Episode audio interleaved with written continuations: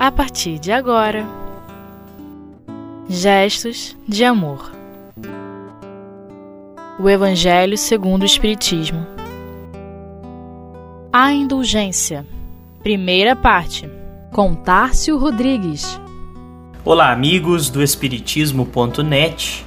Aqui estamos hoje para falar sobre o item 16 do capítulo 10 do Evangelho segundo o Espiritismo, quando Allan Kardec nos traz uma comunicação do espírito José, espírito protetor, como ele se auto-intitula, para falar sobre a indulgência. Ele nos diz o seguinte: Espíritas, queremos falar-vos hoje da indulgência, sentimento doce e fraternal que todo homem deve alimentar para com seus irmãos mas do qual bem poucos fazem uso. A indulgência não vê os defeitos de outrem, ou se os vê, evita falar deles, divulgá-los. Ao contrário, oculta-os, a fim de que se não tornem conhecidos, senão dela unicamente. E se a malevolência os descobre, tem sempre pronta uma escusa para eles, escusa plausível, séria, não das que com aparência de atenuar a falta, mas a evidenciam com pérfida intenção.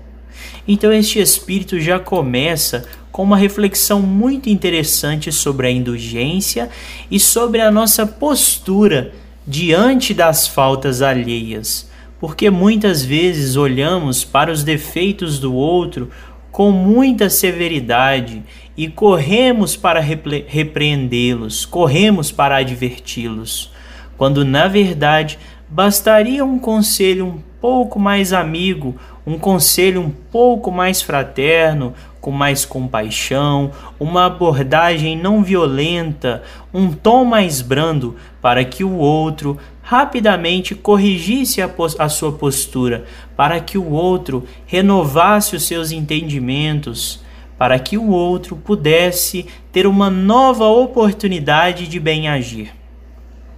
O Espírito continua a mensagem, onde ele diz: a indulgência jamais se ocupa com os maus atos de outrem, a menos que seja para prestar um serviço. Mas, mesmo nesse caso, tem o cuidado de os atenuar tanto quanto possível. Não faz observações chocantes, não tem nos lábios censuras, apenas conselhos, e as mais das vezes velados. Quando criticais, que consequência se há de tirar das vossas palavras? Há de que não tereis feito o que reprovais, visto que estais a censurar, que valeis mais do que o culpado ou seja, ele já nos traz outra reflexão de que muitas vezes nós estamos repreendendo o outro por algum erro que o outro cometeu e que nós supomos que nós ou nunca cometemos ou nunca cometeremos. Então nós temos de tomar muito cuidado com essas observâncias que fazemos das condutas alheias, das palavras proferidas pelas outras pessoas, porque muitas vezes nós mesmos agimos tão desajuizadamente quanto aquele outro tem agido. Muitas vezes nós fazemos julgamentos muito rápidos das condutas alheias, das ideias alheias, sem tentar entender quais foram as reais intenções, qual, qual foi o móvel daquelas ações que a outra pessoa teve. Então, muitas vezes nós nem preocupamos com isso, já fazemos essa observância com o intuito de repreender a pessoa e com a pretensão de que as nossas ideias são as mais certas. Não é isso que muitas vezes acontece, principalmente nas redes sociais. Nós vemos as pessoas falando, expondo as suas próprias ideias, e por não concordar com essas ideias, nós já chegamos e repreendemos, já falamos num, num, num tom que muitas vezes não é tão agradável e as redes sociais têm esse defeito de não conseguirmos é, demonstrar um pouco mais de brandura. As pessoas não são capazes de fazer uma avaliação se estamos as aconselhando ou se já estamos a repreendendo com mais energia, com constrangimento. Então nós temos que tomar muito cuidado na hora de falar com o outro, seja por uma rede social, seja diretamente, seja publicamente, porque o que nós fazemos muitas vezes é constranger o outro, sem dar a oportunidade para o outro refazer as suas ações, repensar os seus, as suas palavras, os seus pensamentos e dar essa, esse bom exemplo de que nós podemos, às vezes, agir mais errado, às vezes na condição em que o outro está, ele não pode nos oferecer mais do que ele já tem nos oferecido. Então é preciso que saibamos reconhecer cada espírito na condição em que ele se encontra, para não exigir mais do que as pessoas podem fornecer, para não cobrar daqueles que ainda não podem nos fornecer mais do que já têm oferecido.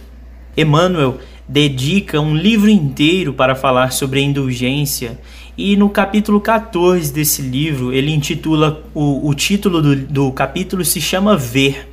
Ele nos diz o seguinte: a visão não é exclusivamente dos olhos. Refletir é ver com a consciência. Imaginar é ver com o sentimento. Calcular é ver com o raciocínio. Recordar é ver com a memória. Por isso mesmo, a visão é propriedade vasta e complexa do espírito que se amplia e se enriquece constantemente à medida que poderes e emoções se nos desenvolvem e aperfeiçoam. Quem deseje realizar aquisições psíquicas de clarividência com proveito, nos celeiros da vida, ilumine o próprio coração, a fim de que o entendimento, se em si exteriorizando através de nossos sentidos, nos regenere o mundo interior, reajustando-nos o idealismo e equilibrando-nos os desejos na direção do bem infinito. Quem procura o lado melhor dos acontecimentos a parte mais nobre das pessoas e a expressão mais útil das coisas está conquistando preciosos acréscimos da visão espiritual. Olha que interessante essa observação que ele faz de ver o melhor de cada pessoa, o lado melhor, a parte mais nobre das pessoas, a expressão mais útil das coisas. Ou seja, ele está fazendo com que nós tenhamos um olhar mais indulgente para com o outro, para percebermos as potencialidades do outro. Muitas vezes somos nós mesmos quem estamos, de certa forma, como dizem muito atualmente, melindrados com o outro e aí já pré-julgamos as ações alheias com muita severidade e deixamos de ver esse lado mais potencial, essa potencialidade que o outro tem e passamos a ver apenas os defeitos, apenas as más condutas, apenas o lado ruim da pessoa. E Emmanuel finaliza essa mensagem dizendo: Enquanto nos confiamos às paixões perturbadoras, tateando nas trevas do egoísmo ou do ódio, varando o gelo da indiferença, atravessando o incêndio da incompreensão e o desvarrio, ou vencendo os pântanos dos desregramentos e da intemperança, não poderemos senão ver superficialmente os problemas inquietantes e dolorosos que à terra se ajustam. Façamos luz no espírito e conseguiremos descobrir os horizontes da própria imortalidade Todos enxergam alguma coisa na vida comum, entretanto, os raros sabem ver. Ajustemo-nos aos princípios do vidente divino, que soube contemplar as necessidades humanas com amor e perdão do alto da cruz, e por certo, começaremos desde agora a penetrar na claridade sublime de nossa própria ressurreição. Então, aqui no final, Emmanuel nos lembra da visão de Jesus que, mesmo na cruz, mesmo contemplando a extrema incompreensão alheia, a falta de receptividade dos homens daquela época com Jesus e com as ideias que ele trouxe, mesmo assim ele os perdoou e pediu perdão para Deus pois os próprios homens daquela época não sabiam o que faziam. Ele sabia que eles eram ignorantes, simples e ainda não podia se exigir mais deles do que eles podiam oferecer naquele momento.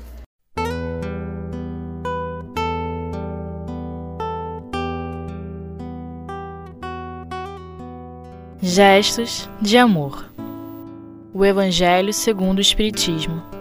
Dando continuidade às nossas reflexões a respeito da indulgência, diz o Espírito José o seguinte: Ó homens, quando será que julgareis os vossos próprios corações, os vossos próprios pensamentos, os vossos próprios atos, sem vos ocupardes com o que fazem vossos irmãos? Quando só tereis olhares severos sobre vós mesmos. Sede, pois, severos para convosco, indulgentes para com os outros. Lembrai-vos daquele que julga em última instância, que vê os pensamentos íntimos de cada coração e que, por conseguinte, desculpa muitas vezes as faltas que censurais, ou condena o que relevais, porque conhece o móvel de todos os atos. Lembrai-vos de que vós, que clamais em altas vozes, anátema, tereis, quiçá, cometido faltas mais graves. Sedes indulgentes, meus amigos, porquanto a indulgência atrai, acalma, ergue, ao passo que o rigor desanima, afasta e irrita. Então é interessante ele dizer nessa, nesse trecho da mensagem de que muitas vezes aqueles que têm muito mais condições de examinar os móveis das ações alheias ou os próprios pensamentos, eles às vezes julgam muito menos do que a gente, ou eles têm muito mais propriedade e capacidade para identificar que um ato foi originário de maldade, não foi talvez apenas de ignorância. Nós sabemos pelas reflexões trazidas pelos espíritos em O Livro dos Espíritos, quando Kardec pergunta é, se os espíritos podiam penetrar nos pensamentos humanos, nos pensamentos do, do homem encarnado.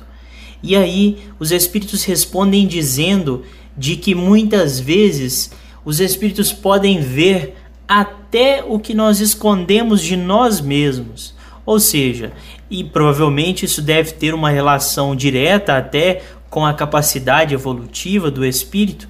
E aí nós temos de pensar que mesmo esses espíritos, eles às vezes precisam ter uma análise muito mais elaborada, devem examinar com muito mais cautela do que nós, com poucas palavras e poucas ações que vemos dos outros, sem nem entrever os pensamentos, os objetivos, as intenções alheias, já fazemos o julgamento.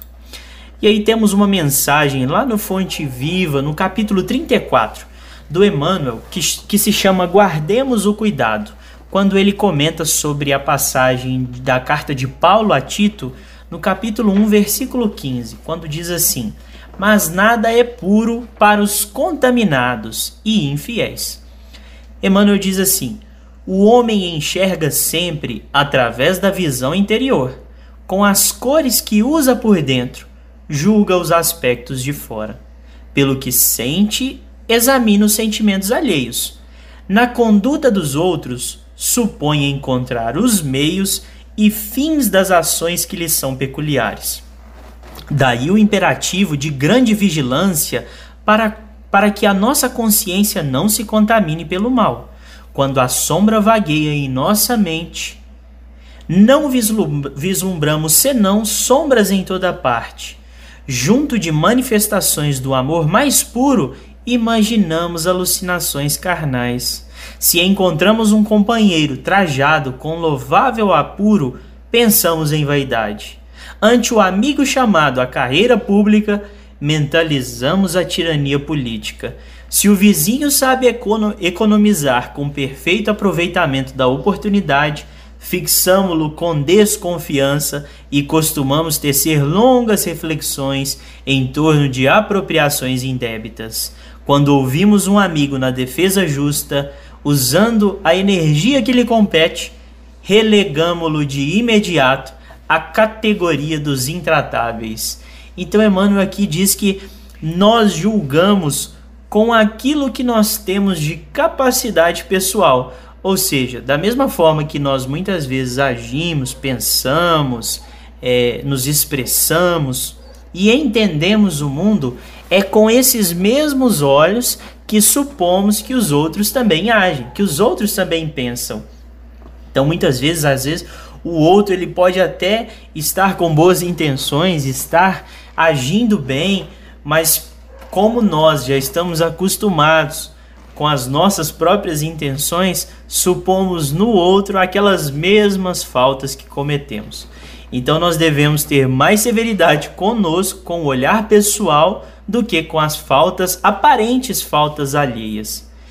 Emmanuel continua dizendo o seguinte: quando a treva se estende na intimidade de nossa vida, deploráveis alterações nos atingem os pensamentos. Virtudes nessas circunstâncias jamais são vistas. Os males, contudo, sobram sempre. Os mais largos gestos de bênção recebem lastimáveis interpretações. Guardemos cuidado toda vez que formos visitados pela inveja, pelo ciúme, pela suspeita ou pela maledicência. Casos intrincados existem nos quais o silêncio é o remédio bendito e eficaz, porque, sem dúvida, cada espírito observa o caminho ou o caminheiro segundo a visão clara ou escura de que dispõe. Então, quantas vezes nós não olhamos para o outro supondo que o outro tem as mesmas intenções que nós temos. Muitas vezes o outro ele se faz espelho de nós mesmos. Muitas vezes nós enxergamos no outro uma extensão de nós mesmos e principalmente uma extensão das nossas próprias faltas, porque afinal nós Estamos nessa experiência de encarnação para aprendermos uns com os outros. E quando observamos uma ação que nós valorizamos, nós queremos nos aproximar dessa pessoa, nós queremos entender como essa pessoa desenvolveu essas capacidades e potencialidades, nos espelhar nela, como se diz muito. E da mesma forma, se observamos as faltas alheias, nós queremos já é, repelir essa pessoa ou repreendê-la por aquela falta aparente, quando muitas vezes nós só enxergamos como uma falta ou como um erro como uma, uma falta de uma ignorância ou às vezes uma incapacidade da pessoa porque nós mesmos não compreendemos os móveis das ações dessa pessoa.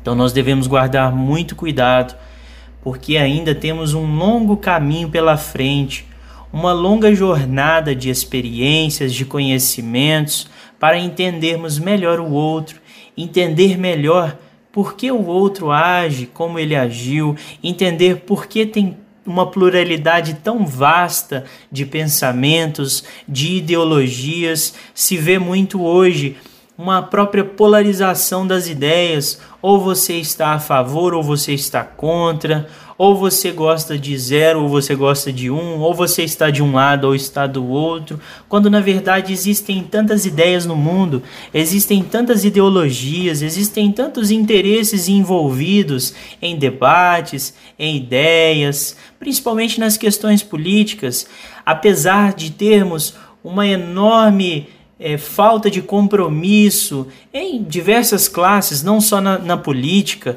em todas as classes, em todas as profissões, existem também pessoas de boa vontade, pessoas bem intencionadas que muitas vezes são prejudicadas em suas ações porque generalizamos a todas as pessoas, porque criamos um estereótipo das pessoas. Já recebemos a pessoa dizendo: ah, você é, trabalha em tal profissão, ou trabalha em tal empresa, ou faz parte de tal órgão público, ou desse ou daquele partido, e aí já taxamos a pessoa com uma etiqueta que muitas vezes ela não tem. Já fazemos um pré-julgamento sem nem conhecer aquela pessoa. Então, façamos bom uso dessa indulgência, dessa tolerância que recebe a todos, dando a todos as mesmas oportunidades de se apresentarem, de serem conhecidos pelo que realmente são, pelas ideias que têm, pelos sentimentos que demonstram e pelas pretensões que fazem da vida, das ideias, que possamos sempre nos integrar ao outro, receber o outro com muita boa vontade para que o outro também nos receba dessa forma.